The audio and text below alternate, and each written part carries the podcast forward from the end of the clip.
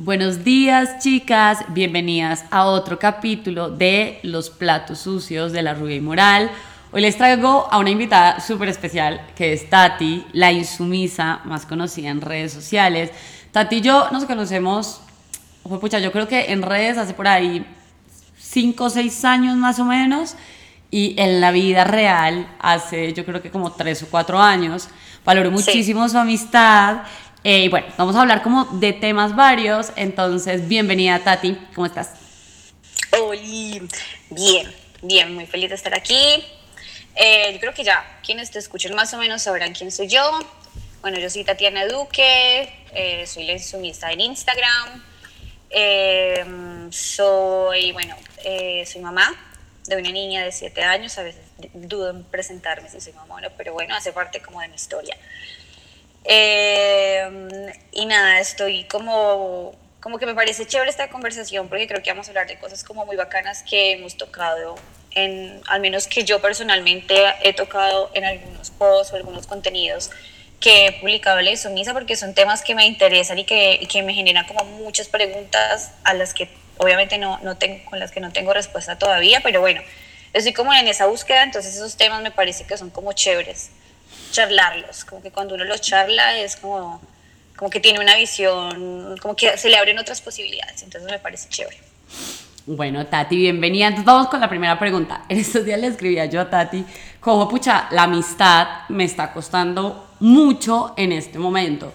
Y yo creo que todas las relaciones tienen conflictos, absolutamente todas, y que nosotros decidimos si pues queremos solucionar ese conflicto o no, porque partimos en que pues todos somos individuos diversos, de contextos diversos, con historias diversas y que pues cada quien hace desde su historia lo mejor que puede. Yo sí creo que nosotros hacemos lo mejor que podemos, pero a veces eso no es suficiente para el otro o al otro no le interesa o el otro no quiere arreglar las cosas o el otro pues no le interesa tenerte más en la vida. Mm, hay un puntazo que uno son las relaciones de amistad entre mujeres que nos han dicho toda la vida eh, que son competencia, que son envidia, que, que son como esto de el eh, enemigo de una mujer es otra mujer, eso por un lado. Y lo otro que a mí me parece, y, que yo supongo que a ti también te ha pasado, y es que, pues pucha, uno a veces quiere conservar una amistad porque lleva mucho tiempo como con ella, pero, y, porque esa persona obviamente te ha ayudado y, te ha como, eh, sido como tu support muchos años de tu vida, en tus momentos de mierda y lo que sea, pero cuando uno va creciendo y va obteniendo como ciertos ideales o se va haciendo ciertas preguntas o va cambiando, sencillamente cambiar, todos los seres humanos cambiamos, a uno le cuesta más porque a uno, a ver, lo va a decir como escuetamente, la otra persona le parece como medio pendeja. Es como, pucha, yo ya no sé cómo pegar esto más, porque es que nosotros no compartimos ni siquiera, les pongo un ejemplo, el trato que le damos a otras personas. Para mí eso es un innegociable. Es como si tú no estás dispuesto a tratar a otras personas que de golpe no estén en tus condiciones, pues, marica, yo no te quiero tener cerca, porque para mí eso dice mucho de ti. Entonces, ¿cómo ves todo esto? Mm, porque yo creo que, que, al final, pues como que muchos seres humanos terminamos cargando un montón también como de, de relaciones falsas, sencillamente porque así como con el amor nos echaron ese cuento como de la amistad para toda la vida y como que todas íbamos a cambiar en la misma forma y yo creo que no, cada ser humano tiene su proceso. Yo creo que hay dos cosas. Una es que inevitablemente eh, estás en constante cambio. O sea, como eh, esto de, de, nombrar incoherencia cuando cambias de opinión o como cuando estás habitando otro lugar político me parece una estupidez porque es normal que a medida que vayas creciendo pues vayas cambiando. Digamos que uno tiene unos principios básicos, eso sí, yo me parece que, que sí, pero de ahí en adelante es como que todo el tiempo estás en constante cambio y eso también implica que hayan amistades que, que antes te hacían bien y resulta que después no. Y la segunda cosa que, a la que voy con eso es que, claro, hay como una idealización, una romantización de la amistad. Entonces, a veces en esa romantización de la amistad, quizás una lucha como por sostener algo que es insostenible y por, y, por pasar cosas que te hicieron daño, pero entonces, bueno, es porque es mi amiga, no está pasando por un buen momento, ¿no? Como que empieza una a disculpar ciertos comportamientos de la otra persona porque finalmente es tu amiga o porque finalmente en un momento de tu vida tú dices como que te ayuda un montón.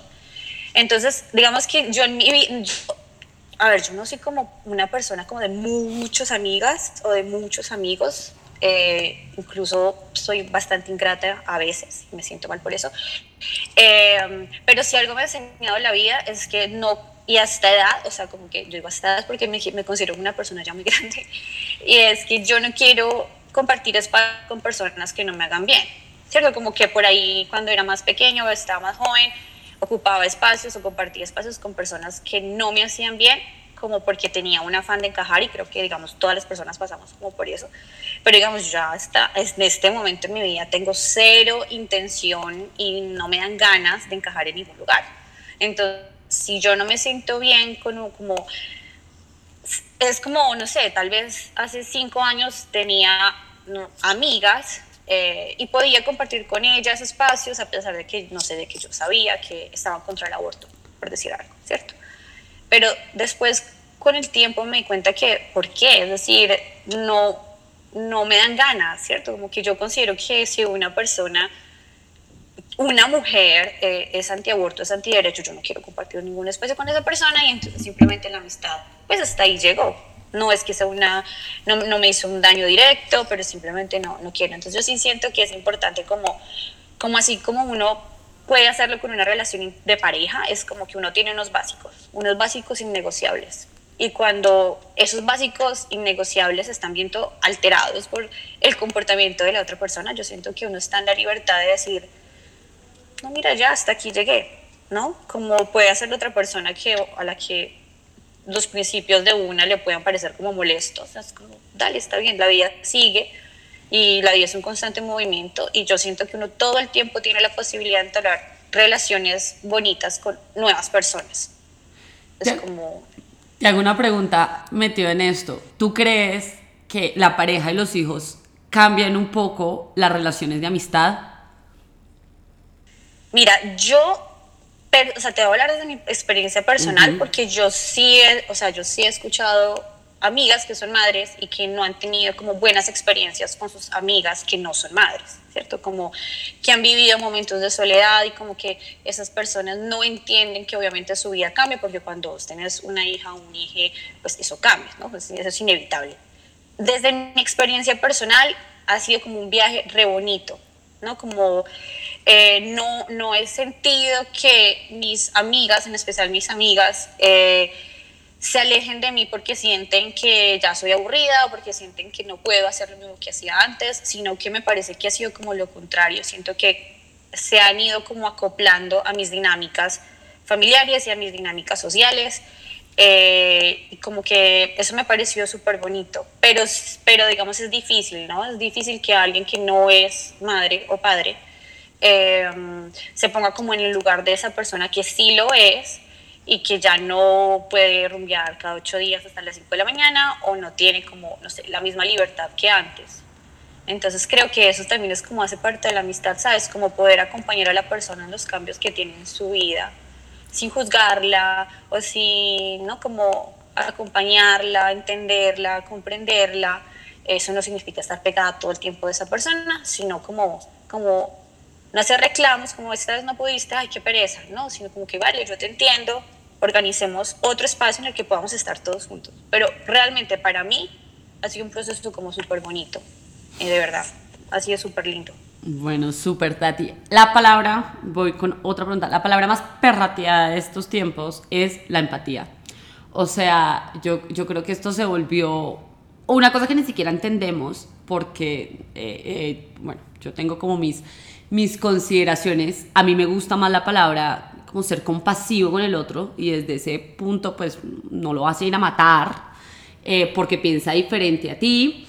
Eh, ¿Tú qué piensas de la empatía y de la compasión? A mí, a, mí a mí con la empatía me pasa lo mismo que con el empoderamiento, ¿sabes? Como que son dos conceptos que en algún momento eh, tuvieron como una carga política como muy real, pero que después, eh, no sé, el capitalismo los volvió nada, o sea, los vació de contenido y te los vendió y chao.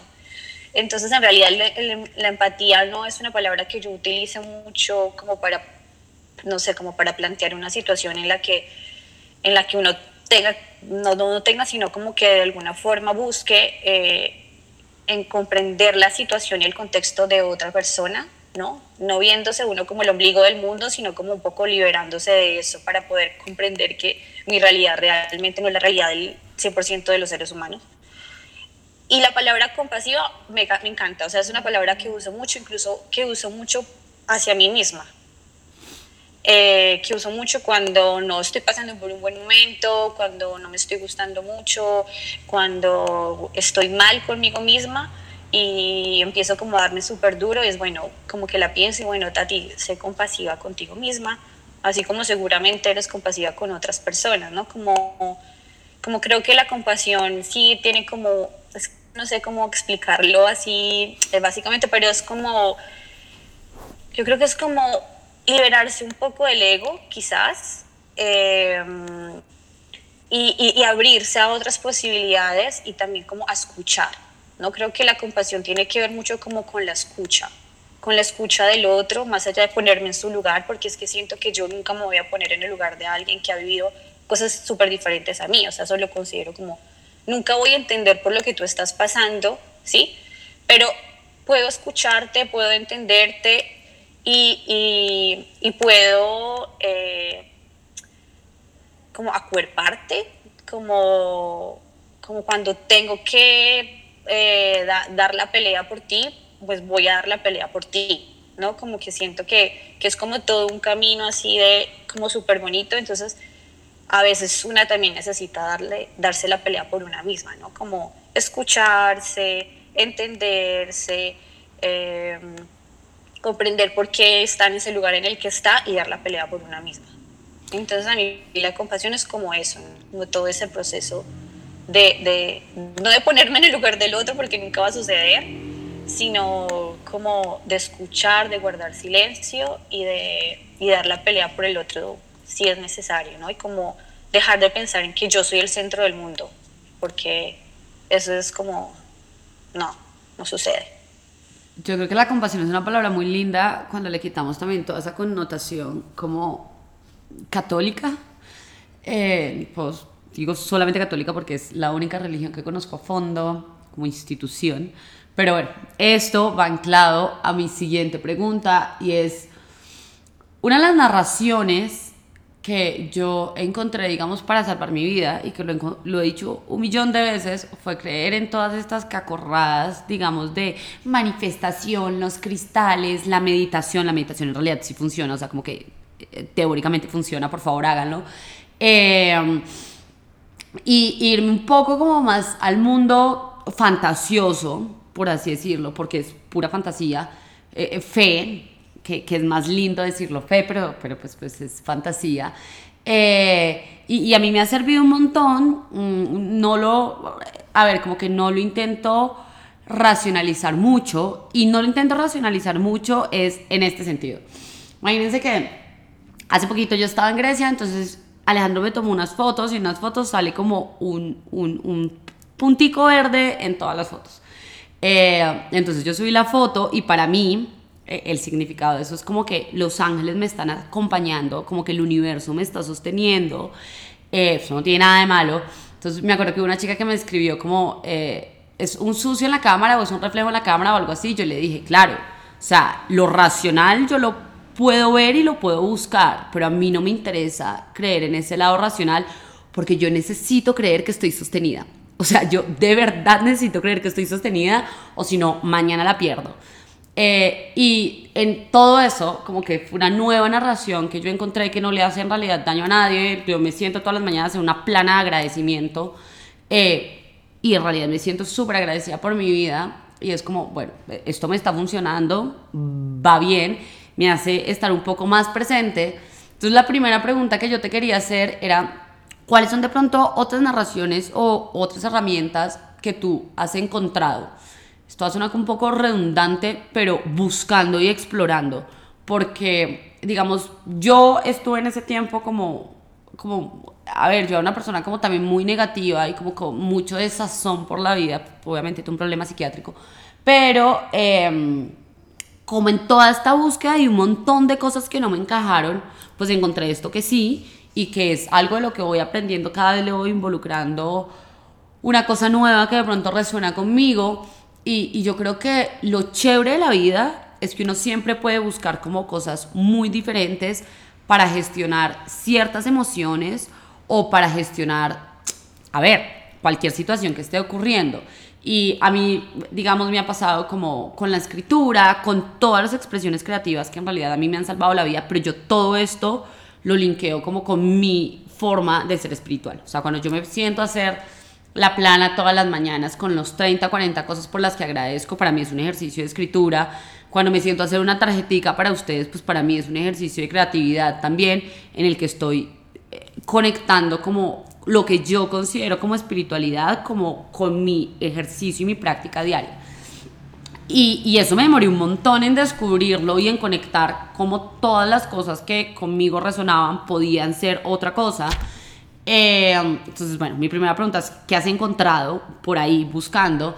Y lo segundo es, eh, creo que eso ahora ya está un poco más dentro del plato, aunque siguen existiendo como muchas narraciones alrededor como de la abundancia y de la manifestación y de todas estas cosas que es básicamente pues el que quiere puede, que es una afirmación como súper violenta, sesgada, ciega, porque evidentemente como que estructuralmente no todos arrancamos desde el mismo lado, entonces por eso a unas personas pues se les es más fácil y a otras no. Em, si no estuviéramos en el capitalismo podríamos probar esta teoría muy bien. Eh, y, y, ya, entonces, ¿cómo que piensas de todo eso? Bueno, eh, yo, yo, realmente no me considero como una persona muy espiritual, siento que, que, no he encontrado ese lugar todavía, aunque sí estoy intentando como un poquito con la meditación, sobre todo porque a veces cuando no paso como por buenos momentos sí me da como, como que me pongo físicamente maluca, o sea, como que no bien, entonces a mí la meditación y la respiración me ha servido un montón.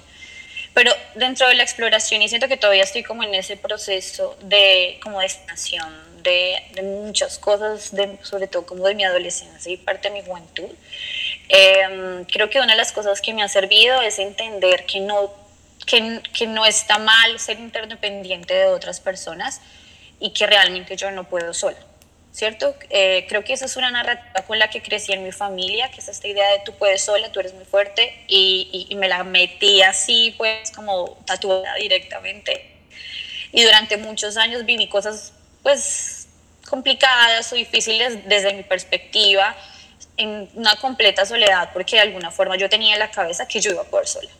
Y no, o sea, definitivamente es algo que no puedo, no puedo hacerlo sola, eh, al menos no en este momento de mi vida, entonces me cuesta un montón, no, no voy a negar, o sea, por eso te digo que estoy en el proceso, pero eh, como dejarme ayudar o dejarme aconsejar o abrirme ante otra persona, contarle lo que estoy sintiendo, eh, expresar mi frustración, ¿no? como, como todo el proceso de poder de darme cuenta que necesito de otras personas eh, para que me ayuden a, no sé, para que de alguna forma me ayuden a verme a mí misma desde un lugar más, más bonito o desde un lugar más positivo o que puedan darme la confianza que a veces yo no tengo en mí misma porque ven cosas en mí que yo a veces no veo eh, o porque a veces dentro de mi, dentro de, de, mi frustración eh, lo veo todo oscuro y no hay para mí ninguna posibilidad. Entonces, claro, poder abrirme hacia otra persona que me pueda dar luces sobre no sobre lo que tengo que hacer, sino sobre, ay, o sea, como que hay posibilidades, tranquila, no te preocupes. Entonces, para mí eso ha sido como eh, una herramienta súper importante en, en, mi proceso como de, de, estar bien, como de estar bien y, y, de poder tener proyectos y de poder creer que puedo hacer. Entonces, eso ha sido como una de, de las herramientas que, que, a mí más me han servido. Y el movimiento, ¿sabes? Como em, moverme cuando no me siento bien en un lugar, eh, moverme físicamente, o sea, como, eh, sí, como que mi cuerpo se mueva, entonces hacer ejercicio. Nunca fui como una persona de mucho ejercicio, pero en ese momento de mi vida me hace falta porque siento que me siento bien, que mi cuerpo me lo agradece. Eh, suena muy cliché, yo sé, no estoy haciendo nada fit, sino que, eh, ¿no? Como que mi cuerpo se mueva y sentir que es útil y no, que, que está, eso me ha servido montones, pero montones, montones.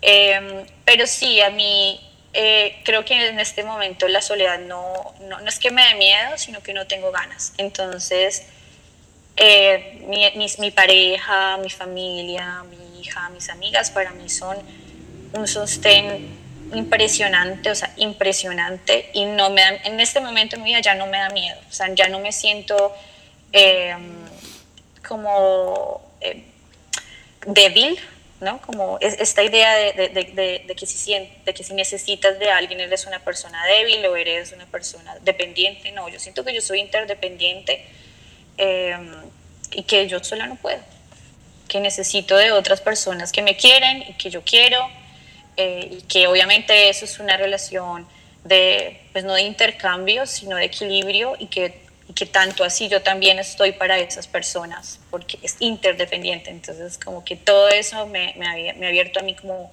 un montón de puertas. Entonces creo que sí, eso ha sido como una de las herramientas, o, o las herramientas que ahora estoy como en el proceso de, de ir descubriendo también. Bueno, y cuéntanos cuál ha sido el último libro iba a decir que te ha cambiado la vida, pero ahorita me dijiste como que no me ha cambiado la vida, pero sí que me ha gustado mucho para ir cerrando. Bueno, eh, digamos que hace el año pasado, el antepasado, que leí un libro que me encantó, que yo creo que le di bomba por redes sociales hasta que ya, es decir, ya me deberían, es como, no sé, dar regalías, eh, fue El fin del amor de Tamara Tenenbaum, que a mí me pareció espectacular, o sea, me pareció súper lindo ese libro porque no me cambió la vida, pero sí creo que es como un, como un libro narrativo, pero también como muy racional desde algún punto, entonces plantea situaciones que a veces una venía como ahí, como, como pensándolas, pero no le había dado como una forma, eh, y relacionadas como consigo misma y la forma en la que nos dijeron que nos debíamos relacionar y qué consecuencias tienen eso como en nuestra vida, ¿no? Como la forma en la que nos relacionamos con los demás. Eh, y un libro como tal, no, pero no sé, a mí siempre me gusta volver a Bell Hooks. Para mí Bell Hooks es como, así como Audre Lorde, pero para mí Bell Hooks es como una reina reina coronada, todopoderosa, entonces siempre leerla eh, me gusta, o sea, como leer, no libros enteros, quizás no me he leído un libro entero de books, pero sí ensayos o capítulos de, de alguno de sus libros, entonces sí es como una autora que siempre, cuando me preguntan, siempre digo, lee Bell Hooks, me encanta.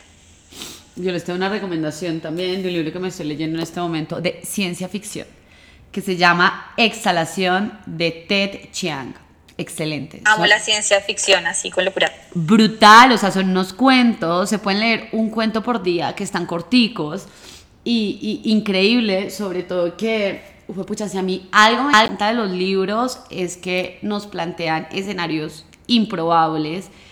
Eh, que después no terminan siendo tan locos, o sea, como, no sé, me parece brutal, es como muy Black Mirror, súper Black Mirror ese, ese libro. Entonces se los eh, recomiendo bastante. Bueno, Tati, muchas gracias por estar aquí. Eh, les tenemos un último anuncio con todo esto y es que Tati y yo estamos haciendo un club de exploración donde vamos a tener eh, lecturas, ejercicios de creatividad, también ejercicios de escritura y dos encuentros virtuales, dos o uno. Dos. Y dos encuentros virtuales donde vamos a estar con ustedes socializando un montón de cosas. Tati es una tesa completa y ella le va a dar enfoque de género seguramente a, algo que yo les voy a poner mi cabeza y mi creatividad ahí eh, y mi parla básicamente. Entonces, bueno, están súper, súper invitadas. Toda la información la van a tener siempre en nuestras historias o nos pueden preguntar directamente em, por eh, nuestros Instagrams. Eh, todo es completamente virtual. Entonces se pueden conectar desde cualquier parte del mundo. ¿Quieres decir Ay, gracias por invitarme. No, gracias, me encantó esta charla. Me, me encantó porque venía como con unos días medio tensos y siento que, uff, eh, me liberé un poquito hablando de esto. Así que gracias. Bueno, y muchísimas gracias a todas ustedes por escuchar. Nos vemos en un próximo capítulo.